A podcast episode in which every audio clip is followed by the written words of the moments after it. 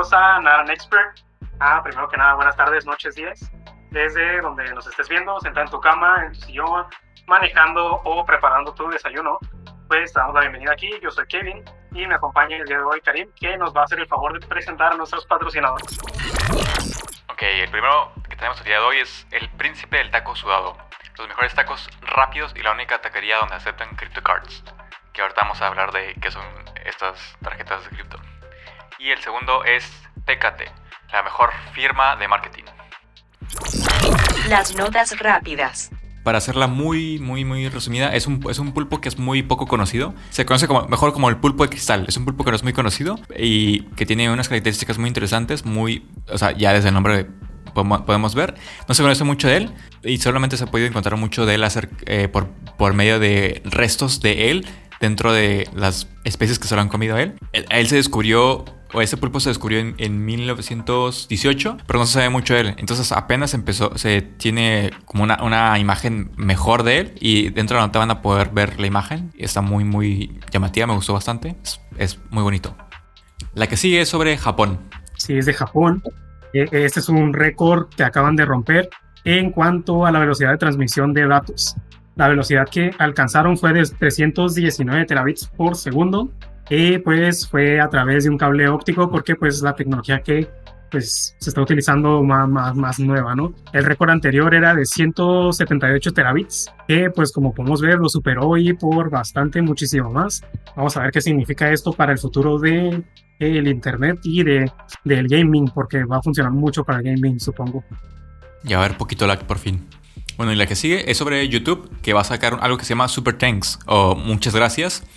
Eh, que va a estar enfocado o, su propósito principal es que los fans o la gente que ve estos videos, que, que podemos llamar los seguidores, puedan pagarle a sus creadores por videos, mm, la traducción sería en demanda o on demand.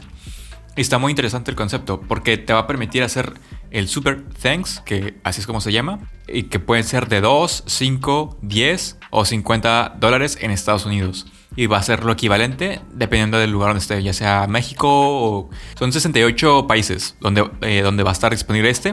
Va a estar disponible para Android, para iOS. Eso va a estar muy bueno. Eh, hay unas cosas que tenemos que tener en cuenta para eso, que es que debes de ser mayor de 18 años y que va a estar, va a estar enfocado, va, a darle prioridad a la gente que ya tiene el, el, programa de partner, que la gente que ya monetiza va a poder acceder a este y va, van a hacer algunas, em, va a ser al azar para otras personas que no están dentro del programa, pero va, va a ser muy, digamos que lo mejor es que seas partner para que te toque. Y ya, vamos a, bueno, sí. Y la siguiente y última nota rápida es, se trata del ex Luthor de la vida real, Jeff Bezos. Eh, este güey por sí, pues no, no, no, han sabido. Tiene esta compañía que se llama Blue Origin, que quieren ser los primeros en hacer viajes al espacio, pero pues viajes, digamos, pues de, de turísticos, ¿no? Así de por placer, ¿no? Para hacer misiones. Habían hecho una subasta para su primer viaje y el ganador fue en la subasta pagó 28 millones de dólares. Y aquí viene lo gracioso de gracioso trágico de esta nota. Es que este homie que es anónimo no quiso decir su nombre eh, canceló su viaje que porque estaba muy ocupado ese día. Se imaginen ustedes gastar 28 millones de dólares nada más para decir ay no qué hueva va a tener que hacer otras cosas más importantes que ir al espacio y pues el lugar se lo va a quedar una persona que fue el segundo lugar en esta eh, eh, cuando se hizo la venta de este primer boleto para el viaje al espacio. Y va a ser un muchacho de 18 años llamado Oliver Damen o Dimen, como se pronuncia su nombre. Eh, se cree que esta persona es el hijo del que realmente había quedado en, segundo lugar. Y pero pues va a mandar a su hijo, ¿no? El, el, papá se llama Eric Burger o Burger, no sé cómo se pronuncie. Discúlpeme, señor Eric Burger. Pero sí, va a mandar a su hijo y en este viaje va a estar curioso porque van a estar las dos, van a estar los dos extremos. Va a estar él de 18 años, que va a ser la persona más joven en llegar al espacio, y también va a estar la vieja más, más vieja, que es una persona de 82 años de edad, que se llama Wally Funk. Y pues sí, ya sería todo. Ya saben, gastar 28 milloncitos y no ir a tu viaje de 28 millones es algo común para la gente rica, pero pues sí. Y pues fin de las cosas rápidas.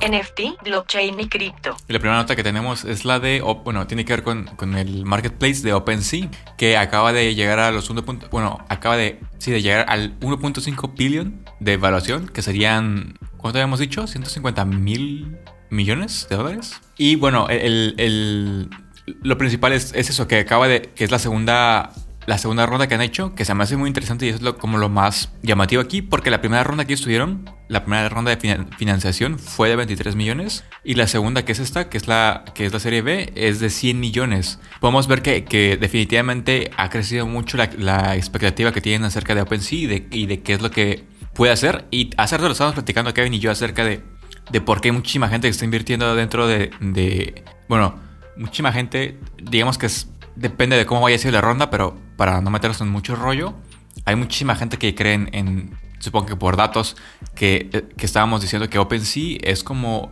el marketplace del NFT para el pueblo, porque es muy fácil que puedas entrar, obviamente la barrera es, es tener dinero para meterle y crear el NFT, pero de allá- después de ahí eh, queda mucho por parte de la persona que creó el NFT para prom- promocionar su NFT. Entonces, de cierta forma tienes mucha libertad para poder moverte. Y eso es algo que me gusta de OpenSea.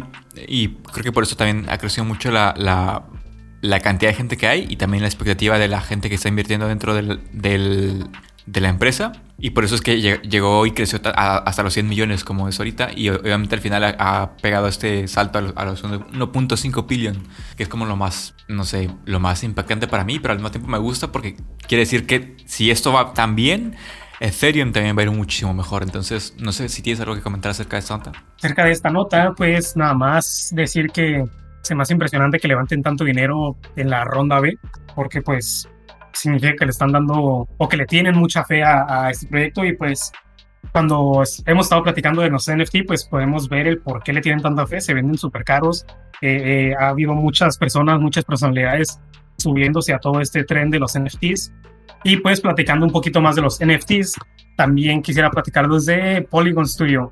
Bueno, antes de ser Polygon Studio, simplemente se llamaba Polygon. Y pues, ¿qué tiene que ver con los NFTs? No? Pues es una plataforma eh, que se utiliza para crear estos NFTs y también pues para vender y, y comprar, ¿no? Pero su, su uso principal es para poder crearlos. Pero no se están quedando ahí porque, ya ahora sí volviendo a lo que es Polygon Studios, acaban de hacer este, este proyecto y le van a meter 100 millones de dólares. 100 millones, que eso es un chingo. Y le van a meter este dinero para apoyar a gente que quiera seguir trabajando con los NFTs pero en un, en un sector más específico que es el gaming. Se hemos platicado un poquito de algunos otros videojuegos que se, que se han mudado a NFT o que ya han iniciado en NFT, pero creo que al menos a lo que yo he leído, este es el primero como que digamos grande, grande que se mete en este rollo. Y, pero lo curioso, lo que me parece muy interesante y atractivo de este proyecto de Polygon es que estos 100 millones son para apoyar a gente que, que quiere desarrollar estos videojuegos, pero tampoco es como que te lo van a regalar, sino que vas a trabajar. eh, eh, es, es muy curioso porque vas a trabajar como en su estudio, Polygon Studios, pero ellos no van a contratar gente como, no van a tener un equipo, por así decirlo, desarrollando. Si tú tienes un equipo, tú te puedes acercar a ellos y ellos tienen pues todas sus herramientas disponibles para ti, más este dinero. Obviamente debe haber algún tipo de compensación para ellos. Me imagino que se van a quedar con partes de las ganancias de los juegos o X cosa.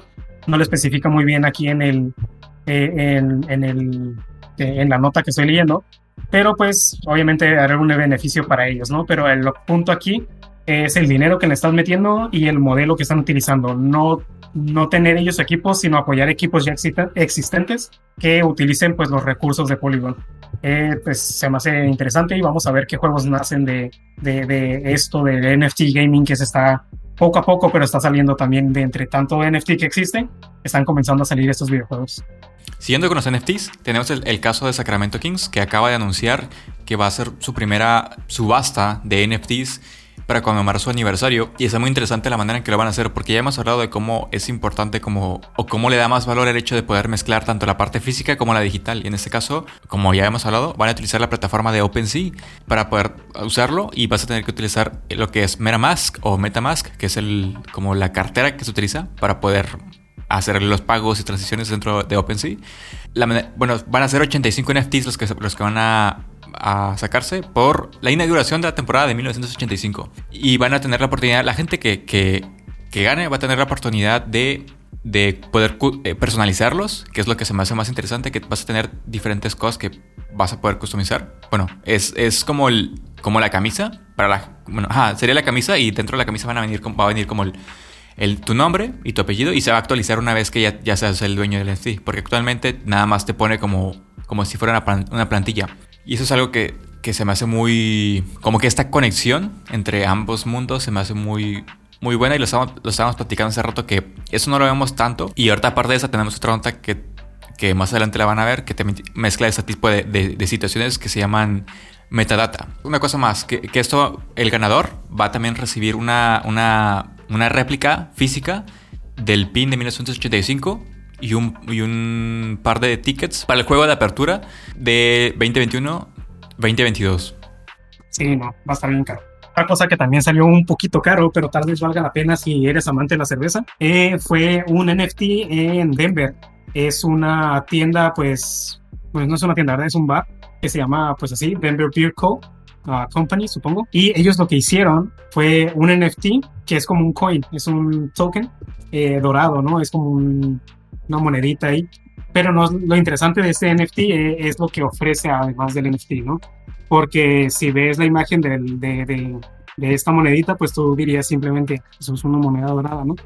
Aquí las ventajas que tiene es que el ganador de este, de este NFT, el que ganó la subasta, eh, va a tener cerveza de por vida dentro de esta, dentro de, de, esta, de este bar, cerveza de por vida, pero pues no es cerveza completamente ilimitada, ¿no? Sí es de por vida, eso sí lo aseguraron ellos, es de por vida, pero solamente tienes cuatro cervezas al día. Pero de todos modos, cuatro cervezas al día es bastante, ¿no?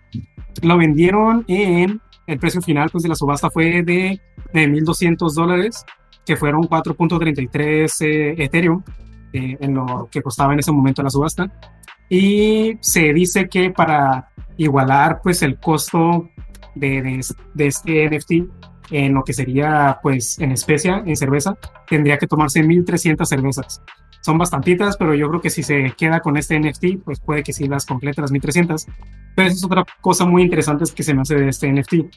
Se me hace que ellos tuvieron una muy buena idea para usar este, esta nueva tecnología porque no nada más se lo vendieron y ya, sino que sigue siendo un token que, pues existe, como sabemos los NFTs existen dentro de blockchain y ahí se van a quedar.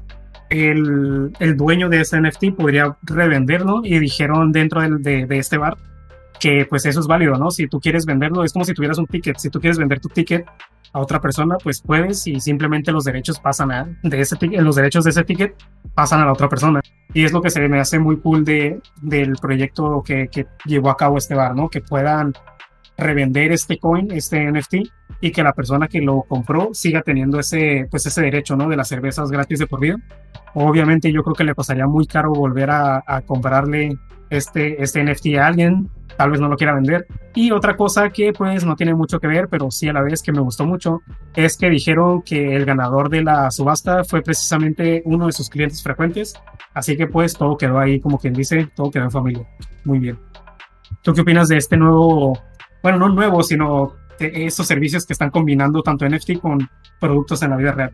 Creo que es hacia donde debería ir, porque creo que es lo que le da más valor, porque si bien eh, la parte digital es algo que me llama mucha atención, sobre todo como esta parte, eh, lo que han hecho los NFTs, el, crear esta escasez digital para que realmente tengan valor las cosas, también creo que el, digamos que un valor todavía más allá o un valor aumentado sería el, conectar con, con una parte física. Y justamente este ejemplo es el que hablábamos hace rato, que es metadata, que es el hecho de poder combinar, de primero hacer esta no me recuerdo cómo, cómo le llamaste, pero como esta, esta transferencia o que es transferible, o sea, el, que tú vendes el NFT, eh, la persona que adquiere el, NFT se le transfieren los derechos que tenía el dueño anterior, que en este caso, si él lo vende, alguien más tendría acceso a las cuatro cervezas por día de por vida. Y eso me hace muy cool y eso es a lo, que creo que deberíamos apuntar. Porque esto sí, por ejemplo, si pasara con restaurantes, si pasara con juegos que tuvieras descuentos o acceso antes a ofertas o a probar, no sé, por ejemplo, que algún juego de alguna franquicia muy famosa saque, no sé, 10 NFTs y que esa gente que tiene acceso a los NFTs tenga acceso antes a betas o a los trailers o a, paquetes específicos, a lo mejor algunos, cada que salga un juego, les mandan algún, alguna edición coleccionista, alguna edición eh, NFT o algo así. Creo que, creo que ese tipo de cosas hacen que les dé muchísimo más valor el NFT y que se pueda revender. Y por lo tanto el precio de ese NFT no baje sino suba porque le, das, le estás dando más valor y más gente lo quiere. Y si es coleccionable, por a lo mejor, no sé si lo conectamos con algunas con algunos temas que son muy coleccionables como pueden ser eh, eventos de deportes o en los videojuegos o en los cómics, se crea aún todavía más valor. Obviamente va a haber mucho dinero moviéndose ahí, pero creo que es por donde deberíamos ir en este caso. No, sé, no sé si, si tienes alguna otra referencia de esto. Eh, pues no, creo que pues sí, eh, es cierto lo que dices. Creo que sí le interesaría a más gente comprarlos, el obtener algo físico además del NFT. Como pues ya habíamos platicado desde hace mucho, casi desde el inicio de este podcast, con los Funkos y todo ese rollo, que ya después no hemos visto a qué evolucionó. Eh, no han dicho nada, porque yo no lo he leído por ahí. Pero sí, creo que definitivamente es la, estrategia óptima para hacer que la gente se interese en estos productos. Bueno, y hablando de todo ese tema de, también de, de, lo que está sucediendo, porque como, como lo, vimos desde, el pasado, no todo lo que está sucediendo es bueno, sobre todo para blockchain. En este caso tenemos lo que está sucediendo con, con varias criptomonedas, o en general con toda la parte del mundo de criptomonedas que ha ido más hacia abajo. Y se ha visto mucho en esta última semana, que tiene que ver con el precio de Bitcoin bajando todavía más eh, de los 30 mil. Y se ha visto, pues obviamente lo hemos visto en 29 mil y un poquito más abajo. Entonces lo, lo principal aquí es saber que el, que el mercado no, bueno, justamente eh, específicamente hablando del tema de las criptomonedas, no está tan bien ahorita. Sin embargo, si, si, volteamos a ver muchos mercados, como pueden ser el caso de los NFTs, están creciendo y vemos empresas que también están creciendo en, en capitalización. Y eso se me hace muy interesante cómo el mercado está creciendo en ese sentido, pero el tema de las criptomonedas y el movimiento, hay todavía un poco de, de caos. Y creo que también tiene, que ver mucho con el miedo que están teniendo muchas empresas. Pero hay una empresa que, que siempre me gusta usar como referencia por, por lo decididos que están. Porque como tenemos el caso, el caso de referencia para ver qué tan bien va o qué tan, va, qué tan mal va, que es el caso de MicroStrategy, que es el, el dueño, que es Michael Saylor es una empresa que está, es, un, es, una persona que está muy decidida a seguir comprando y comprando Bitcoin porque sabe el valor que tiene a futuro. Y obviamente ahorita, de hecho, que caiga mucha gente tiene miedo de, de, de cómo está la situación y, y, saca su dinero. Entonces hay mucho, mucho descontrol ahorita dentro del mercado, pero obviamente va, va, va a ir en crecimiento. Simplemente que ahorita hay que, hay que esperar, hay que esperar un buen rato. Pero era más, más esa nota para analizar cómo está la situación en relación a los mercados como NFT y las empresas que están moviéndose dentro de ello. Entonces, nada más para, para hacer esta, esta relación, porque creo que es interesante ver cómo en algunos lados está muy abajo y en otros lados está creciendo exponencial. Ciencia y tecnología. Uf, en ciencia y tecnología vamos a visitar algo que mucha gente ya se le está olvidando, pero está súper presente. De hecho, creo que está más presente que, que nunca este rollo. Y estamos hablando del coronavirus y sus variantes, que ahorita la más popular entre sus amigos es la variante Delta. Y tenemos una nota bastante interesante que eh, se trata del el país vecino, acá en Estados Unidos, y porque tiene bastantes datos muy curiosos, ¿no? El primero, que es con el que abre la nota, es los nuevos casos en Estados Unidos de del 100% de los nuevos casos que se está dando en, en este país norteamericano, el 83% es con esta variante, la variante Delta. Es decir, que la variante antigua que nosotros conocíamos solamente tiene, solamente es responsable del 13% de los nuevos casos que se están dando. Eh, pues eso es, pues es, es alarmante, ¿no? Por decirlo de alguna forma, que tantos casos sean con una variante nueva. Pero lo curioso que también tiene aquí, les digo que trae bastantes datos interesantes y estoy tratando de pensar cómo soltarlos poco a poco, porque hay otro que se me hace muy curioso y tal vez a mucha gente le, le, le, le cause polémica o no le cause polémica, pero también se dice que todos, la, la gran mayoría de estos casos están dando precisamente en los estados que tienen los pues los rates o las, ¿cómo se diría? Rates. Es que estoy tratando de traducir esta palabra en mi cabeza, pero no me acuerdo. Eh, porcentajes, sí, ¿no? Porcentajes. Los porcentajes. Sí, sí, sí. Bueno, los, los estados que tienen más, una, un porcentaje de infección más alto son los que tienen los porcentajes de vacunación más bajos. Ahí está, ahí está, ya pude mi cabeza. Pues sí, índice de Sí, sí. Pero sí, como por ejemplo Alabama, que es uno de los que tiene menos porcentaje de personas vacunadas, es de los que está siendo más afectados por esta nueva variante y también por la variante vieja, ¿no? Que esté la variante Delta no significa que la variante original pues haya desaparecido por completo. Mientras que en los estados que tienen un porcentaje pues mayor de en cuanto a su gente vacunada, pues está teniendo como un impacto menor en esta segunda, tercera, cuarta, quinta ola, no sé ni en qué ola vayamos. Pero pues sí, es este, este radio, ¿no? Entre la gente vacunada y entre la, los nuevos casos, que pues por si hay gente que aún es incrédula de la vacunación, pues ahí están, son, son, no lo digo yo, lo dice la ciencia, pero pues si no hay gente que no cree en la ciencia, pues ni modo. Pero sí, de hecho, hay gente haciendo declaraciones ahí fuertes unos contra otros, como por ejemplo este Wansky, que es una persona importante allá en los Uniteds, dijo que la pandemia, o sea, que si estás vacunado no te deberías de alertar tanto de la pandemia, porque está convirtiendo en una pandemia de la gente sin vacunar, no de la gente vacunada. Así que pues están agarrando chingazos ahí, Karim, qué pedo, Pero pues yo me vacuné, tú ya te vacunaste, así que seamos felices, ni pedo. Y pues igual, este, Ah, pues son varias notas de coronavirus, ¿verdad? Sí, es cierto. Se me ha olvidado que traemos muchas notas de coronavirus. Esta es de Francia y son dos de Francia que están bastante curiosas, mira. Porque la primera es sobre el aumento de casos en Francia, que, que, aquí sí creció un chingo, creció en una sola semana, los casos subieron un 150%. O sea, si había 10 personas enfermas, ahora hay 35 personas. O sea, son, son 150% es un chingo, amigos, es, es, es, demasiado. Pero pues dice que, que, que, no están tan preocupados porque ya existe la vacuna. Así que pues, si bien están subiendo los casos, pues con la vacuna, eh, eh, en teoría, pues debe mejorar, ¿no? Porque como sabemos, las vacunas no son para que no te enfermes. Una vacuna es para que, pues sí te enfermes, pero ya te enfermes leve y no sea necesaria una hospitalización o tener que llegar a un tratamiento muy riguroso. Es por eso que aunque haya un aumento de, de casos, es posible que muchas de estas personas que, que, se están enfermando ya estén vacunadas y pues bien, sí se están enfermando, pero pues puede que les pegue simplemente como una gripa de temporada, ¿no? Y, y, pues no sea tan tanto el riesgo para ellos. Pero aquí la otra parte de también quedándonos aquí en Francia, van a donar sus próximas vacunas. Eh, es lo curioso, ¿no? Porque pues están enfermando un chingo en su país y aparte van a, van a regalar sus vacunas. Eh, es lo que no, nos... Pues no digo que nos haga mucho ruido porque así de que, uff, eh, complot o, o, ahí está algo ilícito ahí por ahí, ¿no? Sino que simplemente se me hace muy curioso que teniendo tanta gente, un aumento tan grande de, de, de, gente enferma, se estén poniendo a donar digo, pues se me hace algo bastante generoso, ¿no? Sabemos que los, los países con más poder suelen hacer este tipo de cosas, mm, ya sea para quedar bien o para ganar algún beneficio o algo, pero pues al fin de cuentas, pues sí le ayuda a otros países, ¿no?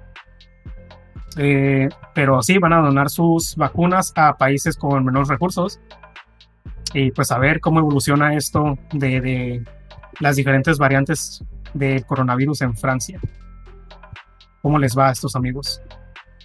Y ya para acabar con todo este rollo del fin del mundo del coronavirus y relacionándolo con las criptomonedas, se cree que todo este rollo ah, del coronavirus también ha tenido mucho impacto en los eh, eh, en las stocks, en los ¿cómo se llaman? ¿Cómo se llaman stocks? En los mercados, así en las bolsas de valores.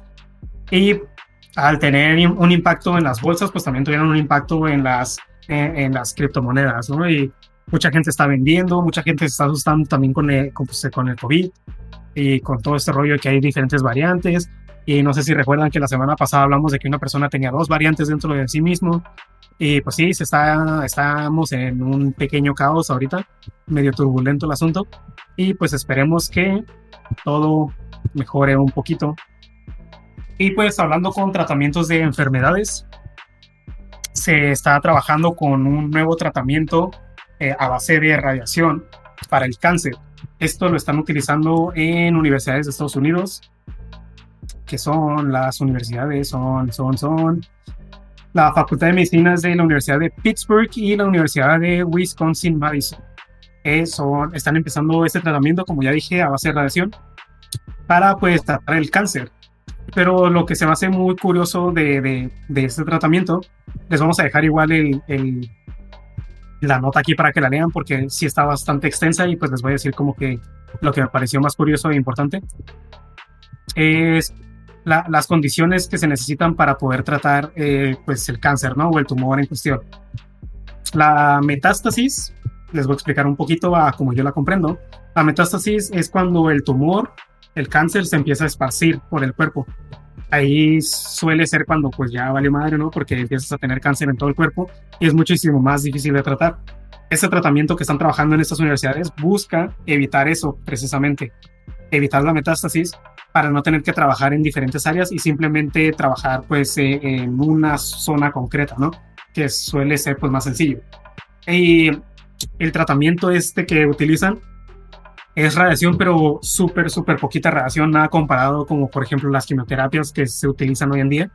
Las quimioterapias suelen, pues por eso se le suele caer el cabello a las personas porque es tanta radiación que empieza a, a debilitar al cuerpo.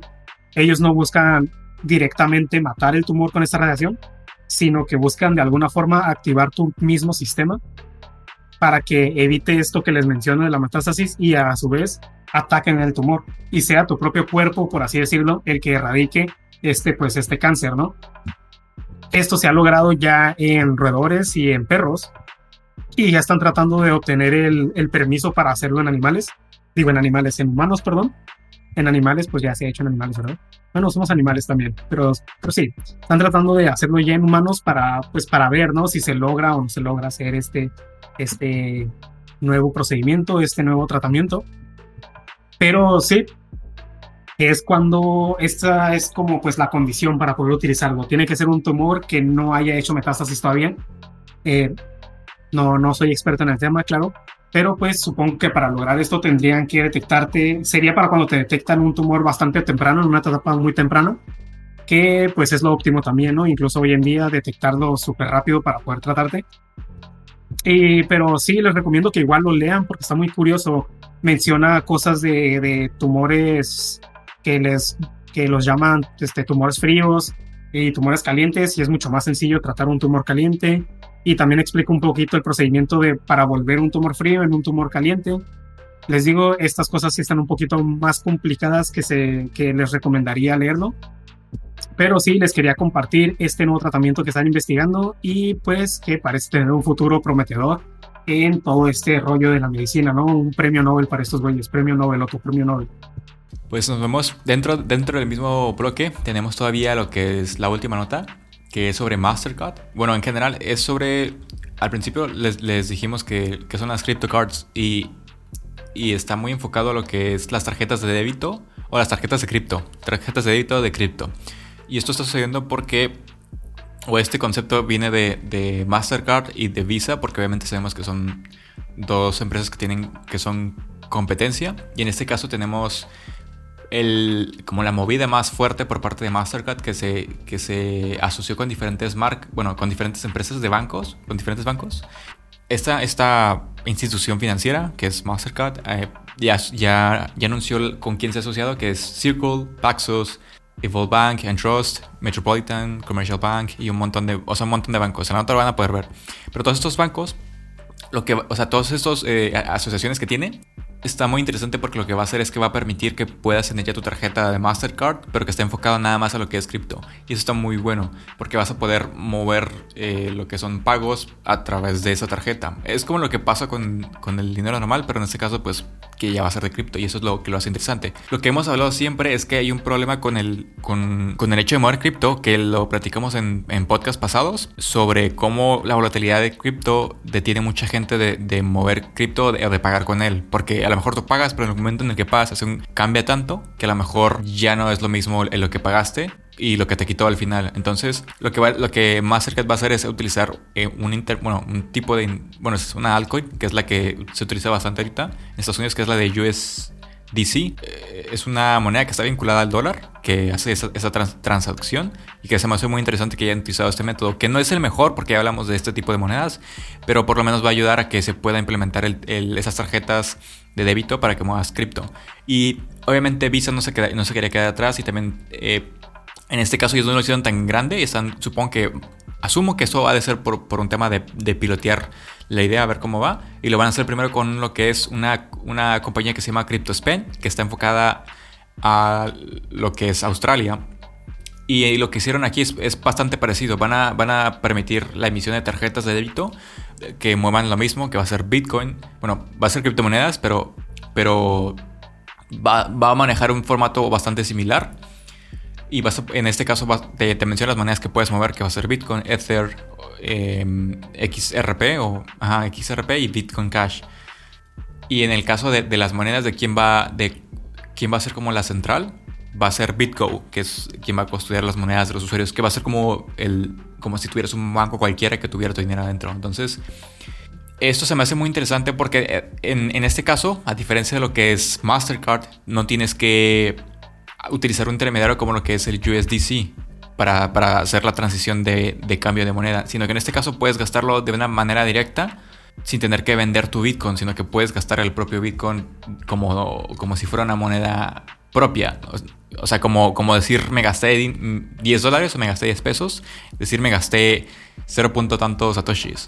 Y eso se me hace muy interesante porque están, están manejando diferentes modelos, pero, pero ambos pueden tener un futuro. Y aquí lo importante es ver cómo, cómo va a llegar, eh, cómo, cómo va a terminar esto en el futuro. O sea, de aquí a cinco años, cómo, cómo vamos a ver ese, ese tipo de situaciones y cuál, va, cuál de estos dos va a quedar, o si se van a unir, o si van a ser complementos. Es, esto, eso va a estar muy interesante.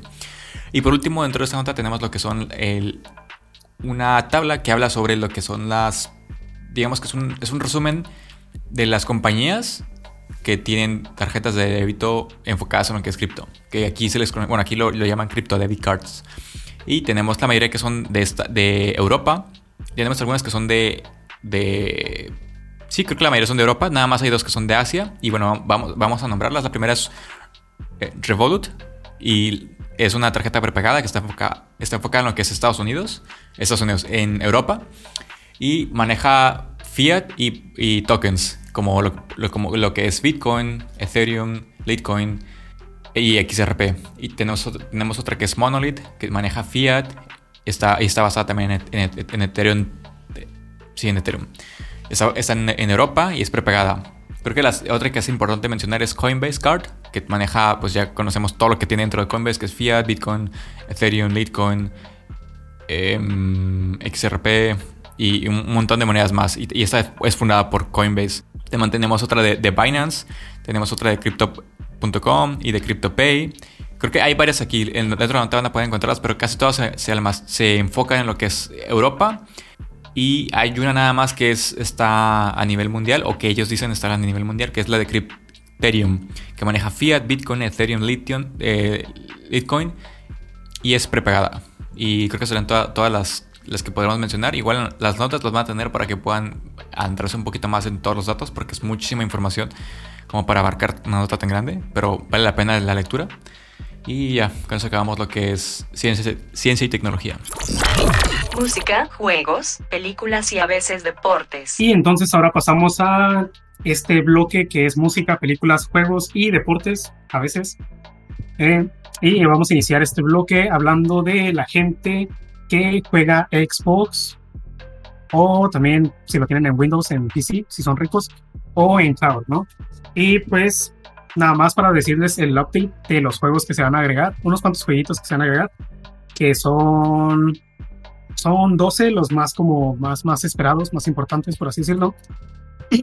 y se los menciono aquí rapidito. Se va a agregar Battlefield 5, Crimson, Crimson Skies, Blinks, eh, Flight Simulator, eh, cristales a Atomic Crops, o ese se me hace un zombie versus plantas, pero si las plantas fueran zombies. Eh, Raji, The Ascent, eh, Ono, Wingman, y estos dos. ¿Cuáles son los otros 12? Después de Raji, ¿cuál viene? Eh, no trae nombre, ok, bueno. Uh, Lethal League, y. Ah, no, no era O, no era Omno. Disculpen ustedes. Y pues ya, creo que son los 12 juegos que se van a agregar. El primero se agrega el 22 de julio. Y de ahí van a estar agregando hasta el julio 29. Y, y, y pues ya, ya, es todo. Continuando con Xbox, tenemos también otro, otro, algo interesante. Son dos notas, pero la primera tiene que ver con, con Xbox, específicamente, específicamente con el juego que se bueno, un juego que va a salir que se, que se llama Demon Slayer y que por ahorita hemos visto nada más un, un poquito de él. Van a, van a tener el link para que puedan ver el video. Y el juego está muy interesante simplemente porque comparte la misma estética, no, no, se, no se separa tanto de lo que es el, el anime. Y eso se me hace muy interesante porque te, te, te mete mucho dentro de lo que es el, el, el, anime, entonces te sientes como si estuvieras dentro de él. Y parece que va a abarcar eventos parecidos a los que veamos en el, en el, pues en la serie. Y creo que es más importante que lo vean porque es como, como lo más sorprendente de aquí. El, el, hecho de que, va, de que por parte de Xbox son los que están empujando esto. Y lo otro es que el juego se parece mucho en visualmente no, no, se pierde mucho la estética. Entonces está muy interesante. Eh, y tenemos otra nota que está, que está también relacionada con lo que es Demon Slayer, que no sé si quieres comentarla. Esta nota de Demon Slayer, pues se trata de una compañía rival de Xbox. Es una colaboración con el juego de Ninjala que es para eh, Nintendo Switch. Eh, este jueguito pues es este, es exclusivo de Switch, ¿no? Y lo que va a hacer la colaboración es pues que vas a poder conseguir pues los outfits para tu avatar, eh, precisamente inspirados en este anime que es pues Demon Slayer, ¿no? Va a tener pues los personajes principales que son pues como los que conocen el anime, pues Tanjiro, eh, el Rengoku, y pues todos esos güeyes, ¿no? El único que va a estar como que más complicado de conseguir va a ser Musan, que pues Musan es el, el villano más villanesco de, de, de, la serie de Demon Slayer. Va a ser el único que vas a poder com comprar así pues directamente, todos los demás los puedes comprar así pues fácil. Y eh, Musan vas a tener que hacer un, una serie ahí de, de cosillas para poder ganártelo. Eh, ahí nos dicen quién logra ganárselos y quién no logra ganarse Musan. Eh, pero sí, una colaboración al estilo Fortnite, simplemente un skin ahí para tu jueguito. Y pues ya, está la colaboración con Nintendo Switch. Y sigue Vida Negra, ¿quieres decirla o la digo yo? Y bueno, tenemos otra onda que quizá muy... Eh, pararnos un poquito para practicarla porque está, está, interesante, pero desde el punto de vista de, de qué factores ocurrieron aquí para que sucediera esto.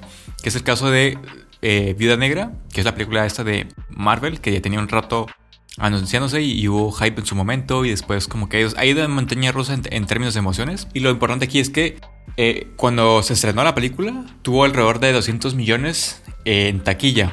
Y, y, también uniéndolo con lo que pasó con, lo, con, la, con el mismo estreno en Disney Plus. O Plus. El problema fue con el segundo fin de semana cuando se, se vio un, una caída bastante importante de creo que fue el 41% lo que cayó.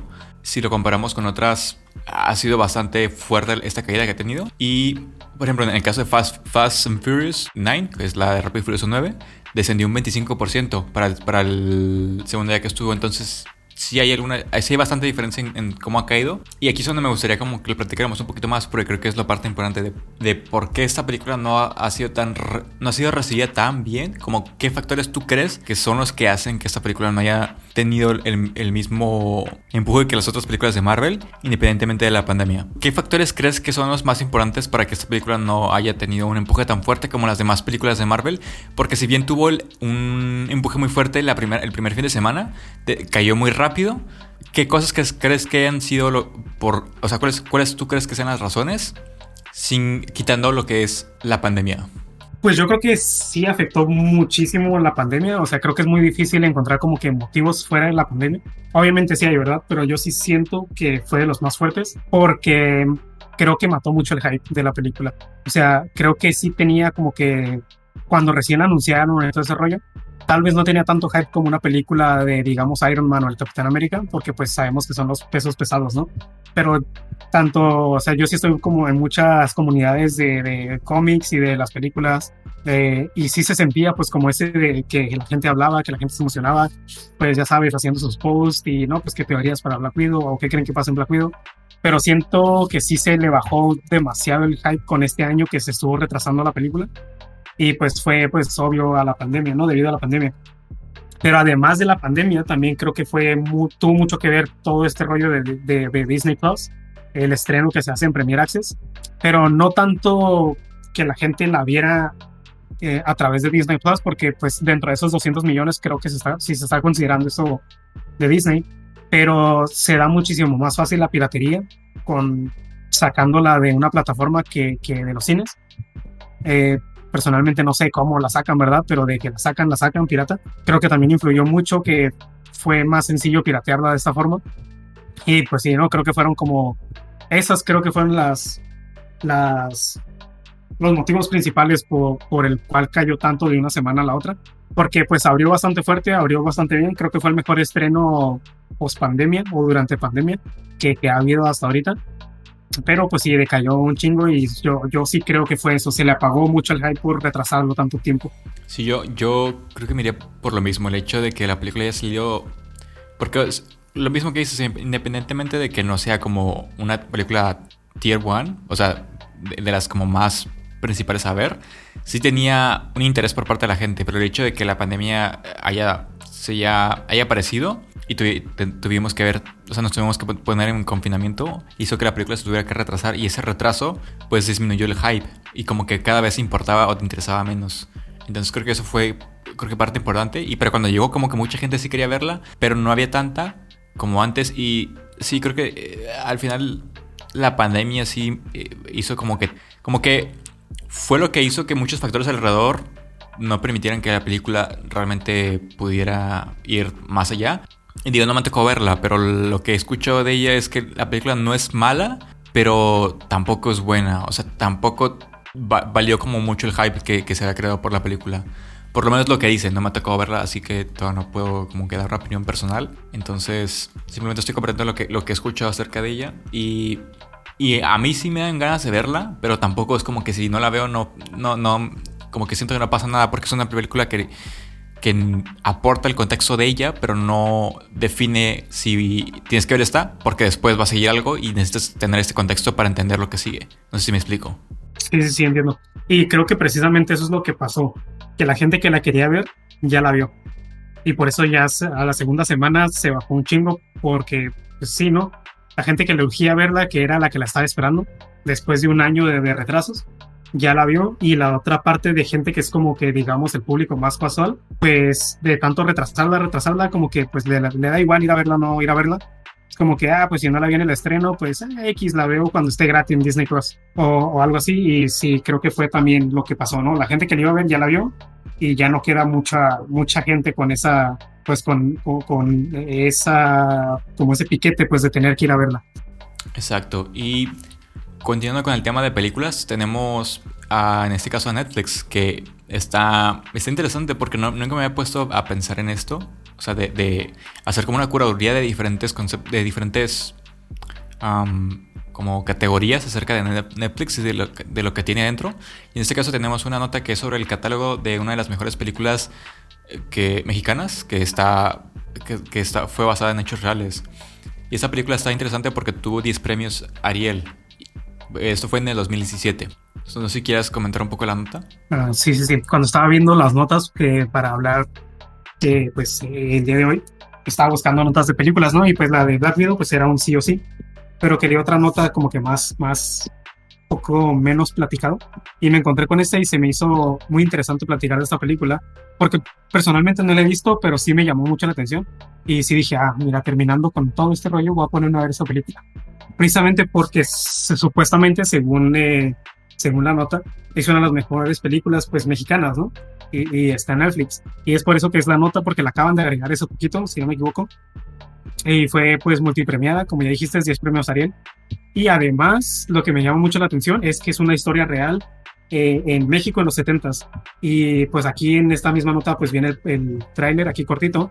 Y pues se los describo, se trata, es un equipo de fútbol americano aquí en México, pero es dentro de una cárcel, si no me equivoco.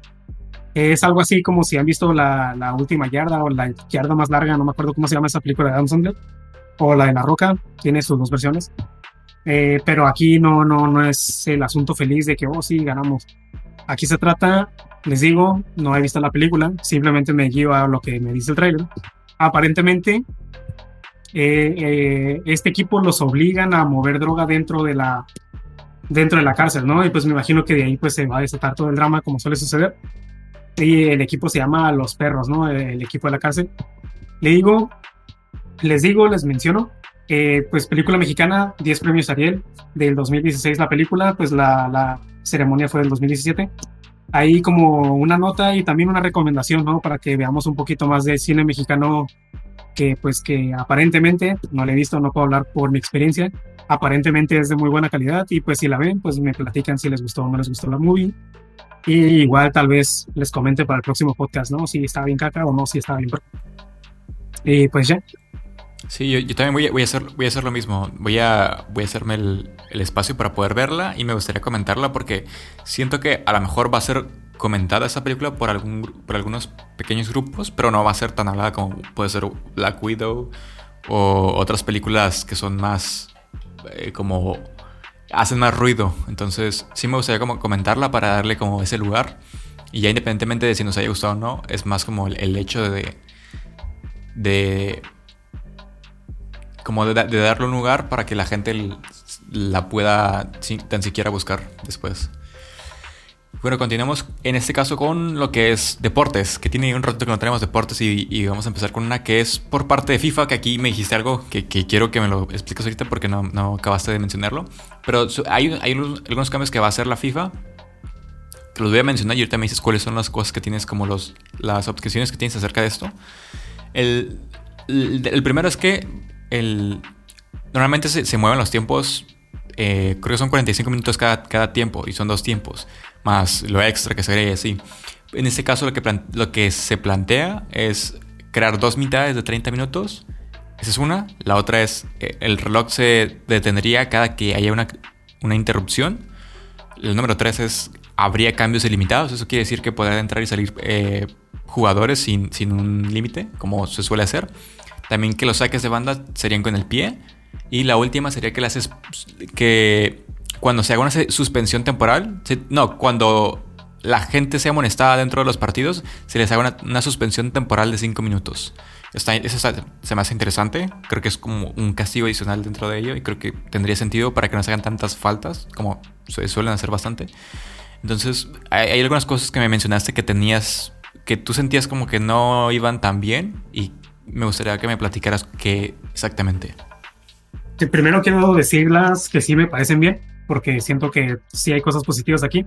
Como por ejemplo la última que mencionas de la suspensión temporal. Esa sí me parece muy buena porque sí creo que ayudaría por lo menos a que la piensen un poquito más al momento de hacer una falta.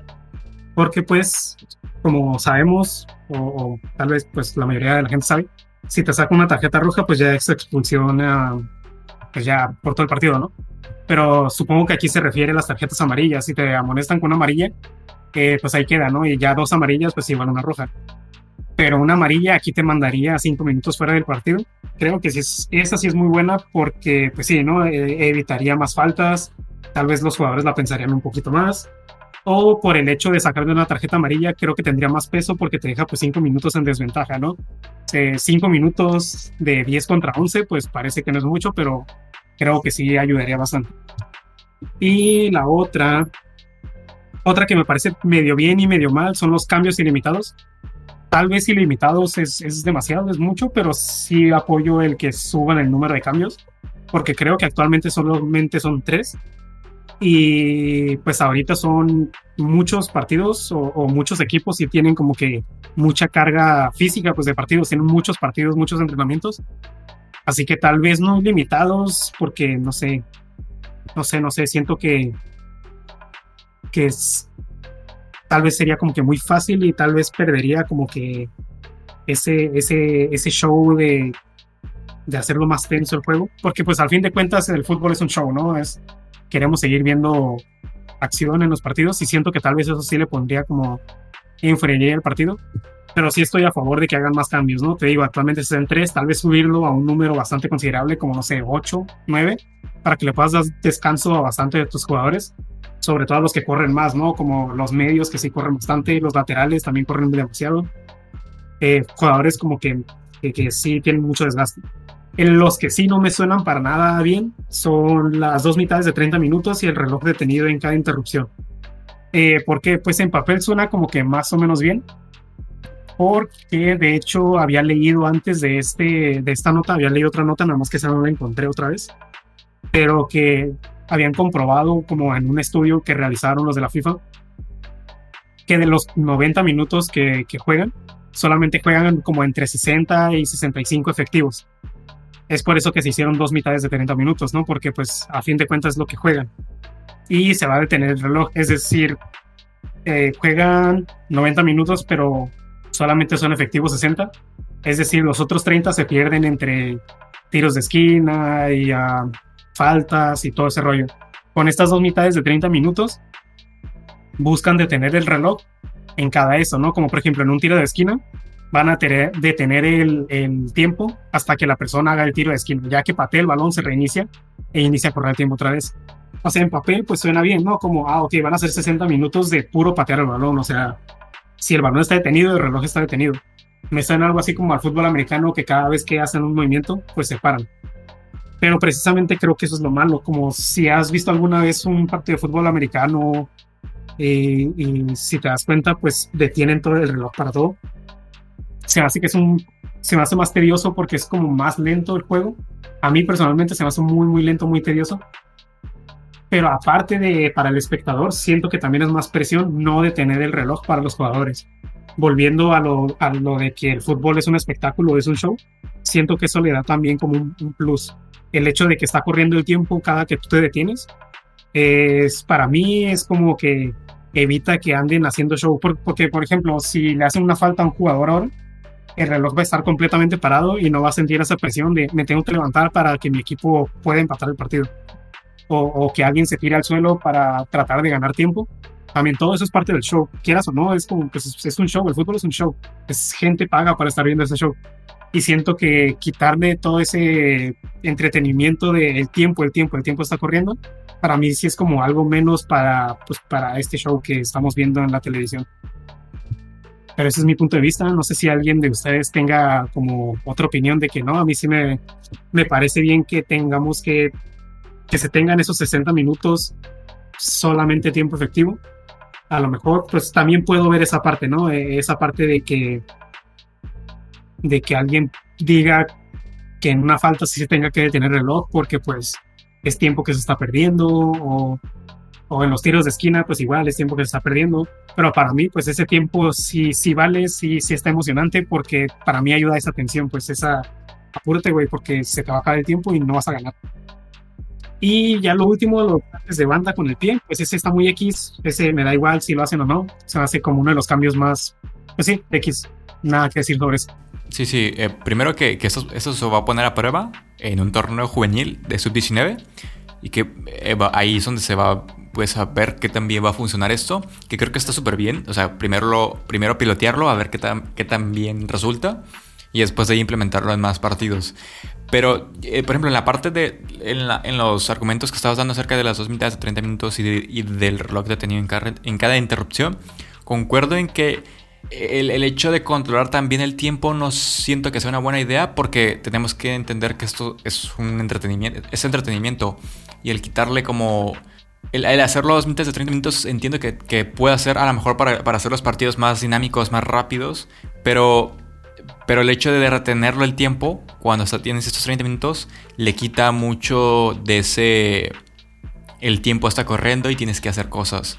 Y, y creo, que, creo que podría entender que dejes las dos mitades de 30 minutos sabiendo que van a jugar todavía menos, pero a lo mejor para hacer el partido más corto podría funcionar en algún contexto tal vez. A lo mejor para amistosos podría funcionar. Pero en el caso de la interrupción, del interrumpir el reloj, creo que ese es, el punto clave donde, donde debería... Deberíamos de ver cuáles son las justificaciones del por qué, por qué están haciendo esto y ver cómo se aplica en, práctica. Porque ese creo que es el, el mayor problema aquí de todo. El, único que veo que podría afectar mucho el entretenimiento de este show. En el caso de, los, de los cambios ilimitados, estaba pensando que no está mala idea, pero los juegos o, los juegos competitivos, lo interesante que tienen es que tienen restricciones y tienen leyes, o bueno, o no son leyes, son reglas. Y esas reglas, lo, lo interesante es cuando juegas alrededor de ellas. Como, como jugador, entender las reglas y después de ahí decir, ok, tengo que jugar alrededor de estas reglas, tengo que formular estrategias alrededor de esas reglas para poder ganar. Y es por eso que, por ejemplo, con el tema del tiempo que corre, una estrategia es, es em, caerte, o sea, que, hacer, hacer como esta finta de que te hicieron una falta para, para, perder tiempo o el hecho de que cuando vas a hacer un saque de banda te tardas un poquito más. Ese tipo de cosas son pequeños segundos pero agregan mucho para si ya vas ganando te puede ayudar mucho eso o el pasar el balón un rato nada más. Ese tipo son estrategias que al final si son aburridas pues puede que sí pero al equipo lo que le importa y la meta es ganar principalmente pero pues también es importante hacer show. Creo que en, la parte del, de los saques de los cambios ilimitados podría funcionar también hacerlo más un poquito más complejo tal vez como el decir no va a haber cambios no va a haber los cambios ilimitados van a estar activos en el segundo tiempo o van a estar activos nada más en el primer tiempo.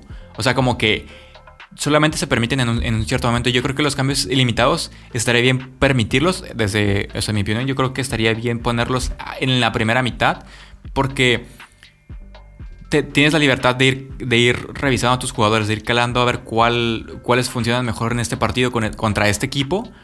Y ya en la segunda mitad ya no, ya no se permiten cambiarlos. Entonces ya tienes que, tienes que decidir en la primera mitad a quién vas a dejar. Porque en la segunda nada más se te van a permitir uno o dos cambios. Entonces el juego se pone más difícil. Y es más tenso y no puedes estar cambiando de jugadores ya.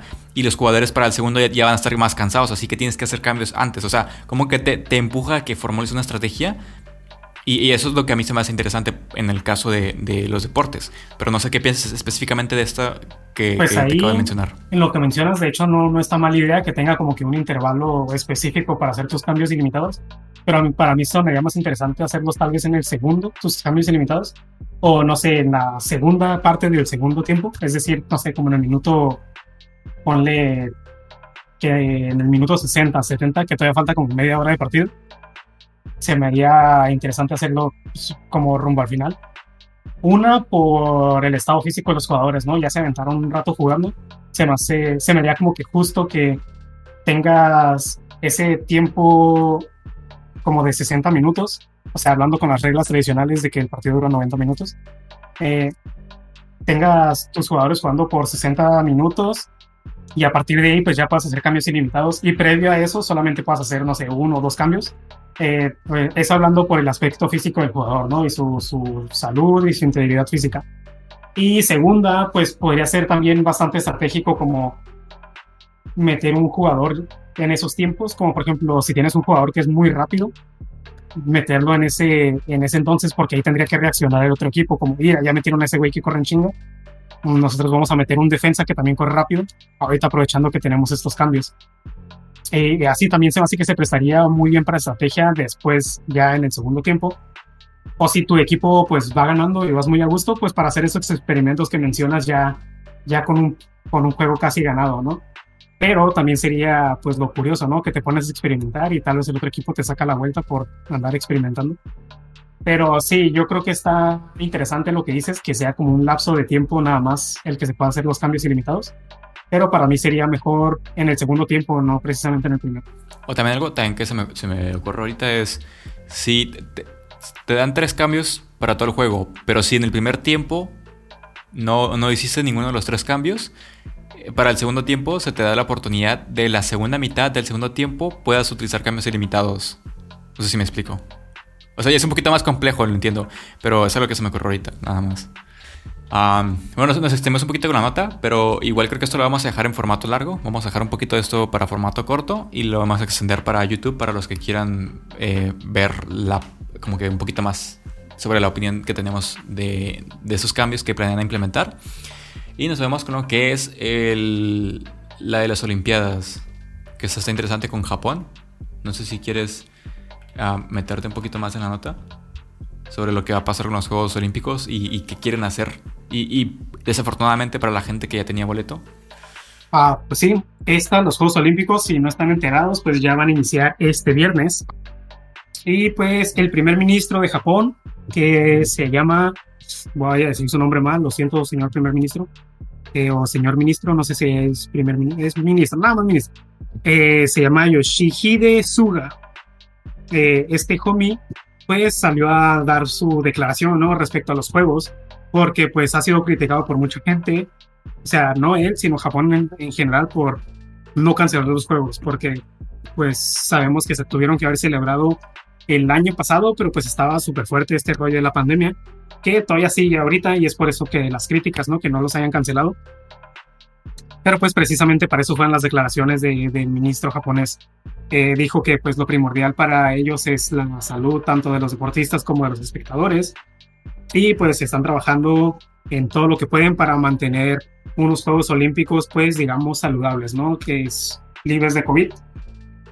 Y una de las medidas para esto, que pues si compraste boleto para Japón, pues ni modo, ya te chingaste, güey. Una de las medidas es que no va a haber público, ni nacional ni internacional. O sea, no va a poder entrar a los partidos ni gente de Japón, pues japoneses, ni tampoco gente que haya viajado pues para ver las Olimpiadas. Todos los deportes van a ser a puerta cerrada, sin público. Y esto es lo que estamos, de esto estamos platicando hace ratito, que estaba muy interesante, que pues las ganancias, o sea, si no podemos negar que cualquier evento deportivo, como ahorita que hablábamos del fútbol, son, son shows, son, pues sí, e, e, es un show para las personas y los shows tienen como función, aparte de entretener, pues generar dinero, ¿no? Estamos platicando de que se va a, ver, va a haber mucha pérdida de dinero porque, una, los boletos de entrada. Sabemos que los boletos de entrada también depende del evento, pueden llegar a ser muy costosos y pues es un gran ingreso tanto para las empresas que están trabajando, los dueños de los edificios en los que se celebran, eh, para los equipos, para el país, para todos genera muchísimo dinero y todos estos recursos, todos estos recursos económicos que pues suelen entrar en este tipo de eventos deportivos masivos, pues no van a estar ahí, ¿no? Van a tener que depender exclusivamente de lo que se genere a través de televisión y me imagino que algún evento va a estar también a través de streaming, pero pues sí, todo va a tener que ser a través de este rollo de la televisión, que es, aunque sí genera bastante ingreso, dudo mucho que vaya a igualar a, a lo que se generaría con público. ¿Tú qué dices, Karim, al respecto con, con este rollo de los ingresos? También, también creo lo mismo, que el... O sea, es, es un tema complicado porque creo que es lo mejor que puede hacer Japón ahorita. O sea, es, es sensato el decir, sabes que no va a haber público de ningún tipo, porque lo importante es que se... Lo importante es no parar los juegos y lo van a hacer a costa de, ganancias, porque esa parte la entendemos. Entonces, tienen que buscar otras maneras de poder monetizar esto. Y lo, normalmente, lo que se hace normalmente es dar contratos de exclusividad a las televisoras. Entonces aquí me da curiosidad cómo es que van a manejar eso, porque sería la única forma de, de ingreso que tendrían. Y hace rato también lo estábamos platicando, que creo que algo que podrían incluso hacer después o durante es sacar algún tipo de drop de NFTs y que eso les podría ayudar a lo mejor un poco a financiar, porque sabemos que la parte o el mundo de los NFTs es algo que está ahorita muy de moda y también que se, se mueve bastante dinero. Y cuando estamos hablando de Juegos Olímpicos, justamente en una época en la cual eh, las cosas son bastante...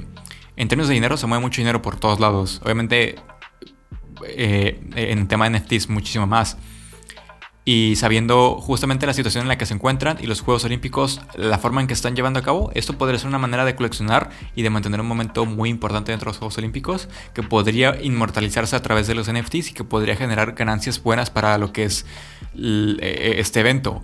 Una manera a lo mejor de agregar más ingresos a lo que ya hacen porque el hecho de no tener público y de los tickets y todo esto, obviamente representa mucho dinero que se va a perder, bueno, que no ganarían y, y que al final esto es un negocio, entonces si, si no le va bien, pues hay mucha gente que, que, pues no, no va a tener un, final feliz.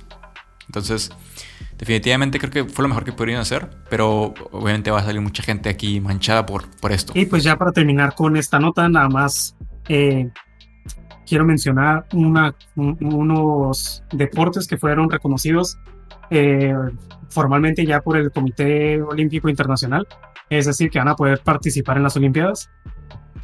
Eh, fueron seis deportes y estos son la cross, kickboxing, muay thai, sambo, deportes de hielo y el siempre debatido entre si es deporte o no es deporte, que ya es deporte oficialmente, el cheerleading. Eso me llamó mucho la atención porque, como les digo, siempre se están peleando de que no es deporte, sí es deporte. Yo personalmente lo considero un deporte porque pues es muchísima demanda física. Debes de estar como que muy, muy fit para poder hacer cheerleading y pues ya está oficialmente reconocido por el Comité Olímpico Internacional. Estos van a participar, se espera que participen para las próximas Olimpiadas del 2026. Eh, pues estas de Japón ya, ya no, ya no entraron, pero pues van a entrar en, en, las próximas. Ahí los vamos a ver participando. Y pues ya sería todo por la sección de, de, de, música, películas, juegos y deportes. Y pues pasemos a la siguiente. Mercadotecnia. Bueno, vamos a empezar con lo que es una, una muy curiosa porque no solemos hablar mucho de, de de temas de marketing enfocado a negocios chiquitos, pero en este caso va a ser una.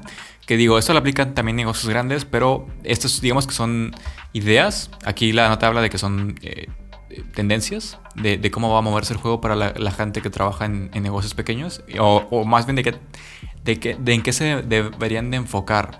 Y una de las cosas que se habla aquí es el contactless shopping, que es como el, el estar dentro de una tienda, pero tomando las medidas, obviamente, por el, por el, tema del coronavirus. Entonces es importante. Contactless hace referencia no solamente al que dentro de una tienda que tiene que a lo mejor tienes que tener contacto con las personas, o sea, de que deben estar en el mismo lugar físicamente, que, tomen sus medidas, sino también si puedes hacer como esta parte de delivery o, de tener un, sistema digital para, para hacer envíos, también es válido. Entonces esta, esta va, más por hacer conciencia de la situación en la que estamos y de, de, poner este mensaje de nosotros nos preocupamos por tu seguridad. El segundo es el trabajar de manera remota, que ya lo hemos discutido aquí, que si bien tiene sus ventajas, también tiene algunas cosas que, que, no siempre son buenas, sobre todo para la parte de la salud mental. Y porque en productividad a lo mejor trabajando de manera remota puede ser mejor, pero también depende del tipo de, de empresa que tienes, puede funcionar o no. Entonces eso es un poco para que toman en cuenta esto y ver si puede aplicar a su negocio, en su localidad o en, en, su contexto, porque esto a lo mejor puede variar y puede que no, eso no te sirva o, no, te sirva muy poco o no te sirva nada. Entonces nosotros aquí en, en Expert es, consideramos que el la parte de trabajar remoto está bien, pero creo que es importante considerar otras maneras, como la parte del híbrido.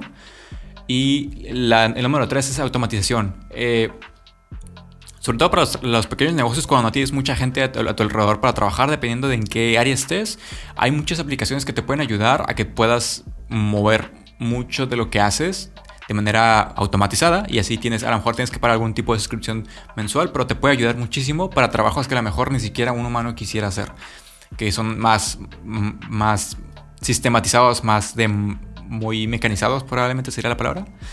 Y el último que me gustaría hablar aquí es el de influencer marketing, que es, que es algo que hemos visto que ha, sido, que ha crecido todavía más con el tema de la pandemia, pero que sigo pensando que no ha sido suficiente el crecimiento, que se ha hecho todavía en algunas partes muy mal, que no hay mucha... Por ejemplo, en el caso de México siento que se, ha utilizado mucho, pero muy mal, y no hay tanta conciencia como debería acerca de cómo, se debe, cómo debe haber un trato entre los influencers, que es la palabra que se utiliza para referirse a cualquier persona que utilices para promover tu producto en este caso, y, las empresas. Entonces creo que aquí debe haber un poquito más de profesionalidad porque ha habido muchas estafas, ha habido poca profesionalidad por parte de los influencers, ha habido poco, digamos que entrenamiento, porque a veces intentan también las empresas, em, intentan bajar mucho los precios o, las ofertas que hacen a los influencers, entonces también puede ser mal pagado. Entonces hay muchas cosas que todavía se tienen que arreglar.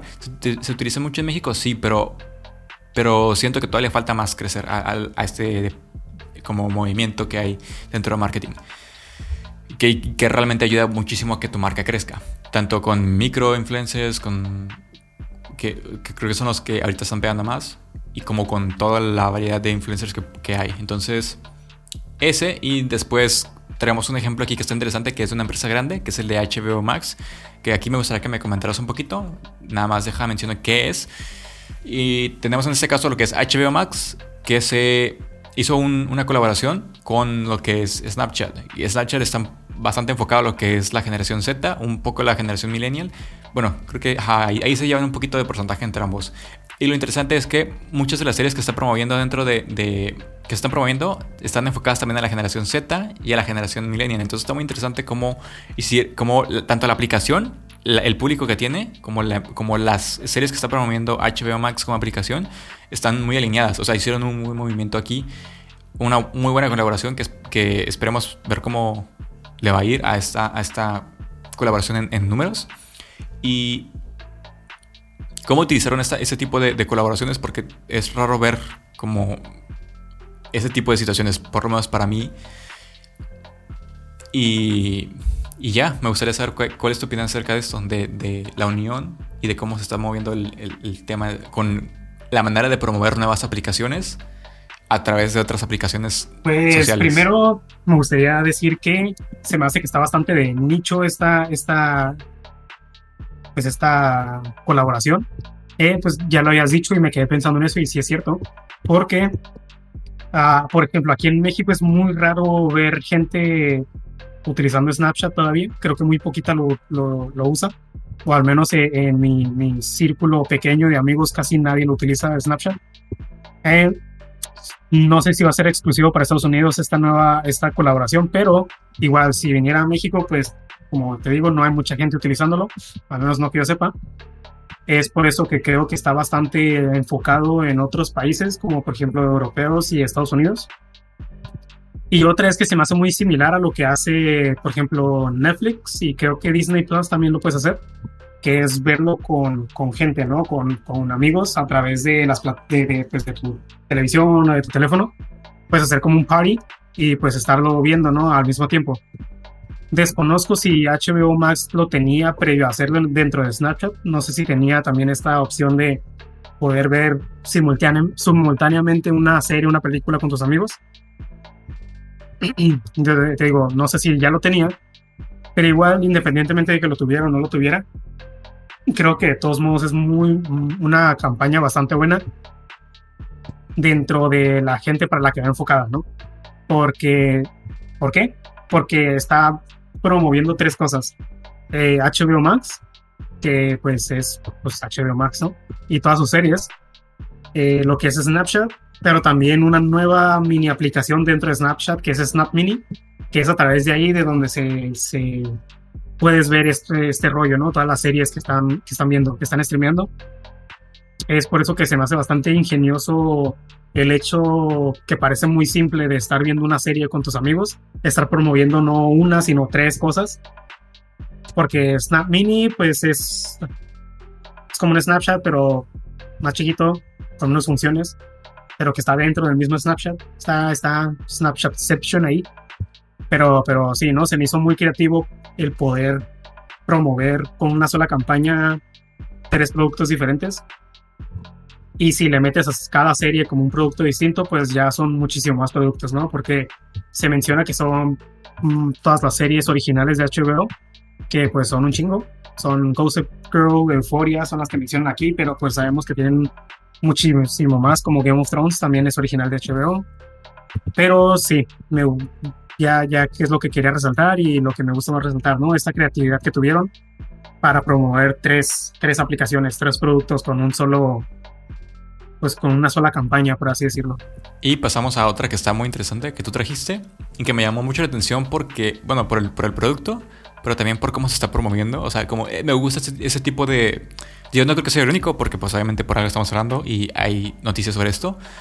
Pero le gusta ese, ese tipo de campañas, que es una, una empresa de... Parece que es de carros, o sea, parece que la empresa se dedica a eso. Y es francesa, que se llama Citroën, o sí, creo que sí, se pronuncia así. Y por ahí le van a poder ver una nota y lanza una campaña que está enfocada en reírse de su nuevo modelo. O sea, el modelo se llama AMI. Es un carrito muy chiquito, muy, muy, muy chiquito, muy utilitario, o sea, como para lo que es. Y ahorita me gustaría que, que contaras algo de lo que hablamos hace rato. Pero ves, ves los, las imágenes y las imágenes están intentando hacerte alusión a que parece un juguetito, parece una cosa chiquita que, que es. que, mmm, digamos que no se compara a un carro normal. Por, por, tam, por peso, tamaño, por cómo está diseñado. Y por ejemplo, de los, dentro de los carteles o dentro de, las, de lo que se está. Sí, podríamos decir de las imágenes que se crearon, eh, vienen frases. Una de ellas, por ejemplo, es: el coche del futuro no solo no vuela, sino que tampoco tiene dirección asistida. O sea, te están diciendo que es un coche muy básico. Y creo que de aquí también podemos partir a hablar de muchas cosas. Otro de los que hablan, otro de, las, de los mensajes que dan es: por muy raro que parezca, nuestro diseñador no ha sido despedido aún. Ese tipo de cosas me llama mucho la atención porque es mu ser muy es meterte mucho en la cabeza de la gente que, va a comprar tu vehículo, saber cómo, cómo, o de la posible gente que podría comprar tu vehículo, podría llegar a pensar ese, ese, tipo de cosas. Por ejemplo, la, otra, otra, la última frase es, si parece una tostadora, sí, parece una tostadora. Por eso, por eso lo puedes comprar en Fanac, que Fanac es una... Es un lugar dentro de, de Francia. Pero sí, lo que, lo que quería mencionar aquí es, bueno, la, la campaña, lo, lo chistoso que podría llegar a ser esto. Y hace rato estábamos hablando de que, de que para eso, para eso, o sea, ese tipo de carro como que no te pide o no requiere una licencia, digamos que per se, sino que es un tipo de permiso que es diferente a la licencia de manejar. Y eso es lo que me gustaría que, explicaras para que la gente entienda un poquito más de, de digamos que más a profundidad sobre el, tema de este carro y cómo lo van a poder utilizar. Creo que por ahorita nada más está en Europa, o sea, el, el, el mandarlos y así. Y creo que tiene sentido también por, donde, por, por el lugar donde es. Creo que para México no creo que los vayamos a ver, pero como parte de mercadotecnia para análisis está interesante. Ah, está muy curiosa porque eh, aplicaron la de... Es que decir algo, pero se me fue. Aplicaron la, la que aplicas cuando se quieren burlar de ti, pero tú te burlas primero de ti mismo y ya no se pueden burlar de ti. Ya nomás les queda como, ah, sí, cierto, o reírse. Es como autocompasión, no sé. No, no, tenían una palabra, pero se me olvidó la palabra. Pero sí, es cuando en vez de esperar a que alguien se burle de ti, tú te burlas tú solo de ti y la gente ya no te puede tirar caca porque ya no saben cómo tirarte caca. Siento que es la que están aplicando y la neta se la están rifando, la está muy bien aplicada. Y, y sí, es, no, creo que no. Pues no sé, ya se me fue la palabra, la tenía, pero ya desapareció. Pero sí, es cuando te burlas de ti mismo y ya nadie se puede burlar porque ya te burlaste y, y te sientes se deja y, y, da risa en vez de dar lástima. Eh, es lo que están haciendo y lo están haciendo muy bien porque como ya les dice Karim, como les dijo Karim, es un carrito como que bastante básico, o sea, no tiene nada de lujos como el primer póster que pusieron que, que no vuela y tampoco tiene dirección asistida, o sea, lo tienes que manejar, no es un Tesla, tienes que manejarlo tú. Y también sus especificaciones pues están como que bien chafitas. Eh, no puede correr a más de 45 kilómetros por hora, por ejemplo. No tiene un motor grande. Y también en uno de, los, de, sus posters, pero no lo pusieron aquí, simplemente pusieron la frase que utilizaron. Eh, que decía, si realmente quieres 300 caballos de fuerza, pues ve al hipódromo. O sea, el carro no te los va a dar.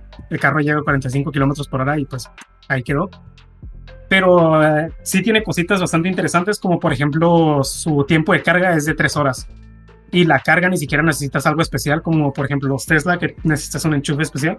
Ese lo puedes llegar y conectar a tu casa, o sea, literalmente lo puedes enchufar en tu casa, en, el enchufe ahí de donde conectas la tostadora. Y tarda tres horas en cargarse, ¿no? Además de, eh, como decía Karim, de la licencia, puedes llegar a conducirlo con un permiso que estos permisos suelen ser pues para la gente que apenas está comenzando a manejar. Necesitas este permiso, pero aparte del permiso necesitas que una persona con licencia venga a un lado de ti para, para hacer válido tu permiso.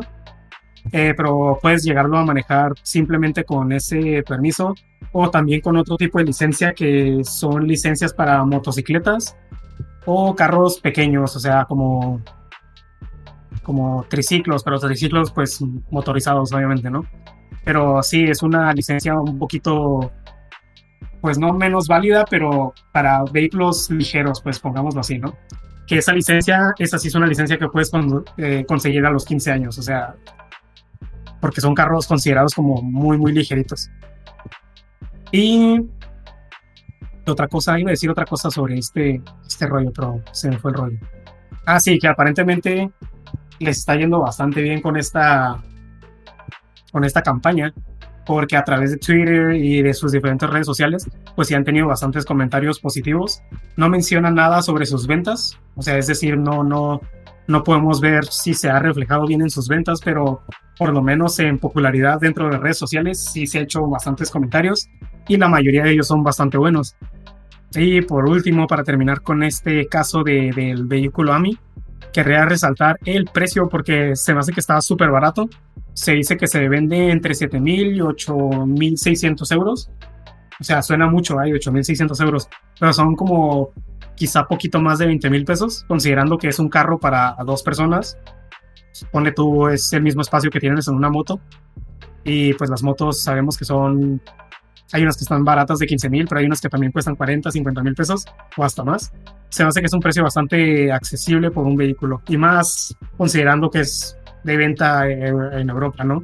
Supongo que si a nosotros se nos hace accesible, para ellos es incluso más accesible el Y por último tenemos una que, no, que ya ya se había escapado un ratito de, de las noticias, pero por fin regresó. Y es Burger King con algo muy. ah, no sé cómo se dice, como subtle, como muy. Algo muy pequeño. Muy. Muy. Ajá, como que muy de, de manera muy despistada. No es, no es tan. No es un, un evento tan grande, pero es algo muy interesante. Porque están jugando con un tema que es el. como las experiencias de comida. Sería como. La, la forma en que, en que tú interactúas con la comida, aquí creo que se aplicó bastante bien y se me hace muy interesante porque es el jugar con la expectativa de la persona, como esperar algo y recibir un poquito más en este caso. Creo que yo lo vería así, a lo mejor puedo estar equivocado. Pero es una hamburguesa, es una hamburguesa como cualquier otra, pero te viene un anillo de, de tocino y, y, tú esperas morder el anillo de tocino y probar el tocino, pero dentro del anillo viene con queso fundido, entonces en el momento en que lo muerdes, el, el queso empieza a salir y no te lo esperas porque dentro de la cuando tú la ves no, no, no está ahí. Entonces el momento de morderlo y ver que va, va, va, cayendo y que lo estás probando es como algo que no te esperabas y como que eso a tu cerebro le afecta de una manera positiva y le gusta. Entonces creo que está interesante este concepto. Digo, ahorita para la gente que la llegue a probar, si llega a estar en tu, en tu localidad, ya no va a ser lo mismo porque ya sabes que está ahí adentro. Pero ese, ese es como el tema, el, el, el jugar con la, el jugar con el concepto de sorpresa. No sé qué, cuál es tu opinión acerca de este, porque no es muy grande nota, pero es, es esto y digamos que porque es, es, Burger King lo traemos una vez más. Sí, como dices, pues no es una nota súper grande, pero pues debemos de traer siempre Burger King porque Burger King se la rifa. Yo la voy a probar si es que encuentro un Burger King donde la podemos encontrar. La voy a probar y les voy a decir, está bien mala, está bien buena. A ver qué show, porque no dicen dónde la van a vender, ¿verdad? No se dice dónde va a salir, o si sí dice. Parece, parece que de los spots que hay están enfocados en España, pero no sé si solamente va a ser en España, ese sería el tema. Ni lleva la que me trajo. Bueno, si algún día llega para estos rumbos, pues la vamos a ir a probar. Y pues sí, una nota ligerita ahí de Burger King, porque pues cada que salga de Burger King pueden estar seguros de que se los vamos a traer. Y, y pues sí, pero pues no, no hay mucho de dónde cortar, ¿no? Mucha tela de dónde cortar aquí con esta nota. Recomendaciones. Y pues terminamos con las de hoy. Vamos a pasar a las recomendaciones. Que no sé si quieres empezar con las tuyas o con la tuya. Y antes de despedirnos, pues les vamos a dar las recomendaciones como cada semana. La mía de esta semana se trata de un libro, creo que ya les he dicho libros anteriormente. Me espero no haberles dicho esto todavía porque, pues, mala suerte, ¿no? Eh, caería en el ridículo. Pero bueno, el libro en cuestión es Huesos de lagartija este libro está escrito por Federico Navarrete, un autor mexicano, y se trata, es como un relato de cómo vivió un, un noble mexica, azteca, todo este rollo de la conquista española. Eh, obviamente, pues no es un relato 100% real, pero el escritor sí se basó en muchos de los escritos antiguos, tanto de los mexicas como de los españoles, hizo su investigación para pues hacerlo un poquito de lo más realista que pudiera este libro. Se los recomiendo bastante. Aquí dentro del documento que siempre les dejamos, les voy a dejar un pequeño fragmento del libro. No les dejé un PDF del libro porque hasta, a pesar de que traté de encontrar uno, pues no encontré uno que fuera así pues como que legal el asunto. Pero encontré ese fragmento, lo pueden leer y si les gusta lo que leen, pues ya pueden buscar un PDF o comprar el libro. Y si lo leen y no les gusta, pues ni pedo, ¿no? Perdieron cinco minutos de su vida. Y pues sigue la de Karim. Va. En, en, mi caso yo, yo, traje dos, porque dije, creo que es importante traer algo más que no sea relacionado con, con el anime, porque siempre traigo algo así. Entonces lo primero que, que, traje fue un libro que se llama El arte de pensar, que es un libro que está cortito, que son como unos ciento y pico páginas, que es de Arthur Schopenhauer. Y el libro digamos que para hacer un resumen muy, mucho de, del libro es, te, te, empuja mucho a crear tus propias ideas, a pensar por ti mismo y eh, es importante entender el contexto en el, que se escribe, en el que se escribe este libro, que es cuando mucha gente estaba muy obsesionada con los libros y todo era como más, era como todo enfocado a los libros, a leer más, a leer, leer, leer. Entonces el libro está parte de que sí es importante leer cuando tienes falta de inspiración, pero es importante también como buscar siempre crear cosas tú mismo y no solamente pensar en simplemente absorber conocimiento. Entonces, está interesante el libro, me ha gustado mucho. Creo que para esta época todavía, o sea, en esta época creo que me, me ha sentado bastante bien para, para reinar un poco mis pensamientos. Y si a alguien le interesa, lo puede leer. Creo que está en PDF por ahí. Em, y la otra recomendación que traigo es una serie que se llama To You Eternity, o la traducción tal vez sería como para el eterno o para el inmortal, em, por el contexto en el que está escrito. Y es una serie muy interesante que habla de una entidad que termina pasando como a ser humano. Es, una, es un anime, pero está muy. Es creo que de los mejores animes que me ha tocado ver. Y como esta persona, bueno, este, esta entidad pasa de ser una entidad a, ser, a convertirse en humano y a, y a, interactuar con humanos y como que entiende o se empieza a humanizar, empieza a entender por qué los humanos lloran, ríen, aman, como que empieza a entender las emociones y por qué los humanos son así. Y está interesante ver eso como desde una perspectiva eh, en, en ese tipo de historias, porque te hace ver por qué somos como somos. Está, está muy interesante. Y bueno, eso sería todo. Esperemos que les haya gustado la información que les trajimos, que, que las noticias les hayan servido de algo. Quiero agradecer Kevin por estar aquí conmigo y eh, pues platicar mucho sobre esas eh, noticias. Y sería todo. Espero que esta información les haya ayudado y sean un poco menos inexpertos. Y pues ya, adiós. Se bañan y se la lavan.